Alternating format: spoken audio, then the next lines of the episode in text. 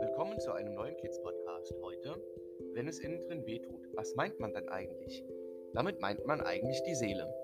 Und so kommen wir heute zu gleich zwei schönen Gute-Nacht-Geschichten. Und jetzt müsst ihr auch gleich mal gut aufpassen. Erstmal aber eine Gute-Nacht-Geschichte. Und zwar neuer Einsatz für die Arztelfe. Frederike bei der OP Teil 1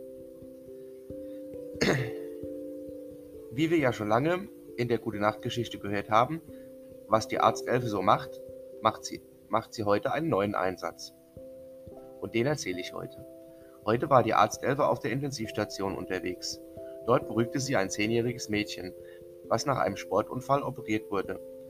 Sie weint. Die Arztelfe und eine richtige Ärztin traten an das Bett. Na, Frederike, sagte die Ärztin. Und die Elfenärztin sagte, Warum weinst du, Frederike? Und Frederike antwortete, Alles tut weh, atmen ist schwer, antwortete Frederike. Die Ärztin sagte, Dann holen wir jetzt eine Maske und erleichtern das Atmen. Und ein Schmerzmittel gegen deine Schmerzen. Nachdem Frederike die Maske aufbekam, atmete sie leichter. Das Schmerzmittel verhalf ihr etwas ruhiger, dass sie etwas ruhiger wurde und kaum noch Schmerzen hatte. Am Mittag kam eine Schwester mit der Arztelfe und half Frederike beim Essen, da auch die Hände verletzt waren. Sie fiel, so sagte sie, von einem Barren.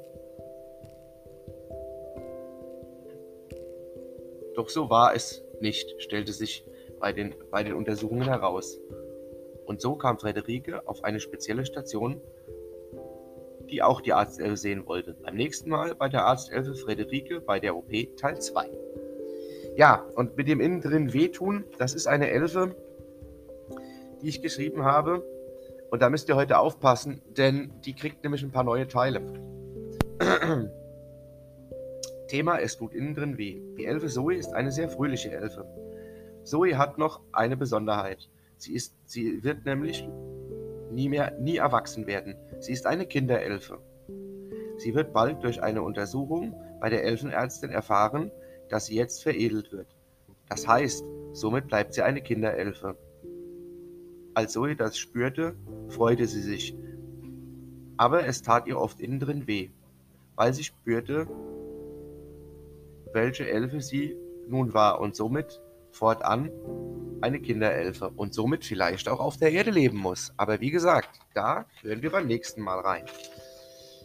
Das war die gute Nachtgeschichte für heute Abend und ich wünsche euch jetzt eine angenehme Nacht. Kommt gut in den Sonntag. Danny Rennert, der Kids Podcast.